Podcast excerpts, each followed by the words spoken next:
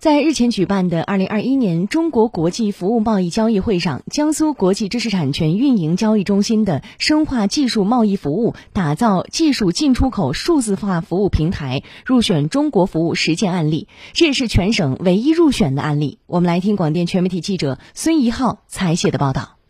上午，在位于苏州高新区的江苏国际知识产权运营交易中心内，工作人员正在对企业提交的项目需求和材料进行审核，并为企业开展项目需求推介寻找合作方，从国内外购买相应的知识产权。工作人员段怀川介绍，这里所有的交易业务都可以通过中心的技术进出口数字化服务平台来完成。为科技企业。以及专精特新中小企业提供一个知识产权的转化服务，深化技术贸易服务，打通技术出口的苏州国际机场。成立于二零一六年的江苏国知中心，采用线上线下相结合的商业模式，为企业知识产权的交易运用提供服务。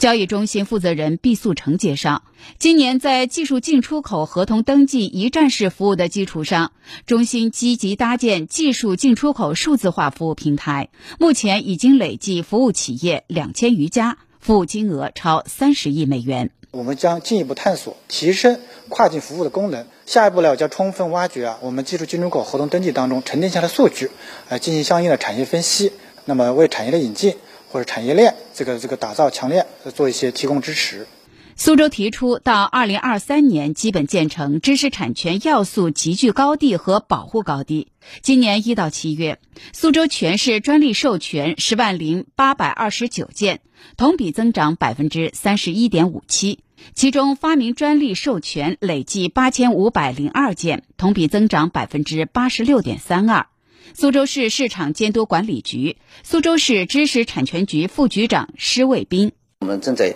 修改的《姑苏知识产权引进人才的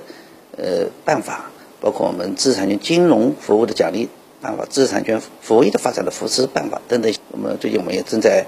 为我们的创新企业，特别是科创板，提供这样的一个专利的一审服务啊，为我们素质更好的呃创新创业，企业的创新创业提供更好的一些资产性的保障服务吧，更好的营造一个。营商环境。